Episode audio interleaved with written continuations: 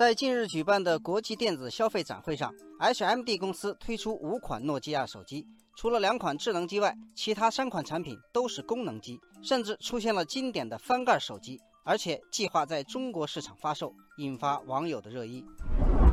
网友夏初雨说，这款手机有二十八天的超长待机，双卡双待，支持四 G 网络，内置多款应用软件，兼具功能机的机身与智能机的部分功能，售价只要七百元，我竟然有点心动了。网友时空印象说，这手机的造型颇有当年熟悉的感觉。诺基亚卖的不是手机，是情怀。但我要这手机干嘛呢？能玩王者荣耀吗？能吃鸡吗？能愉快的看视频吗？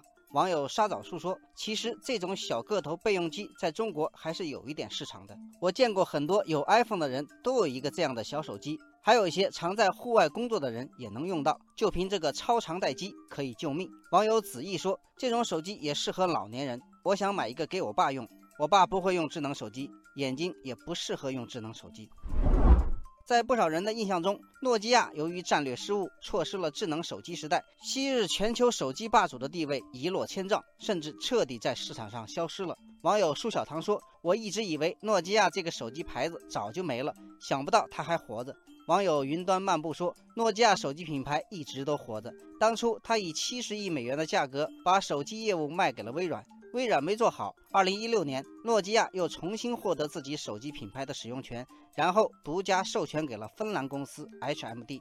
网友微笑人生说，去年全年，诺基亚手机的全球出货量达到八千万台，同比增幅百分之十四点三，应该说成绩还是不错的。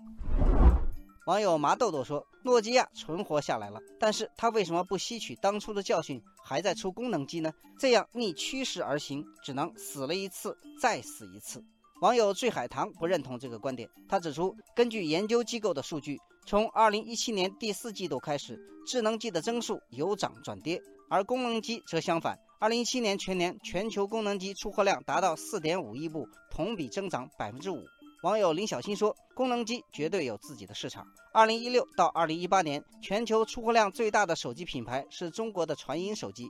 它的主要市场是非洲，由于大部分非洲用户还在使用功能机，传音出口的功能机数量是智能机的三倍。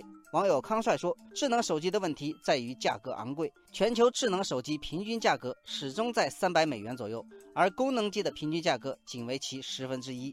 况且现在的功能机也不都是与网络隔绝的，通常都能提供基本的应用程序和互联网接入。可以被称为智能功能机。网友蓝莓酱说，谷歌的一位高管说，世界各地对可靠而且廉价技术的需求持续增长，智能功能机为未来十亿用户打开了通往更先进、更实惠技术的大门。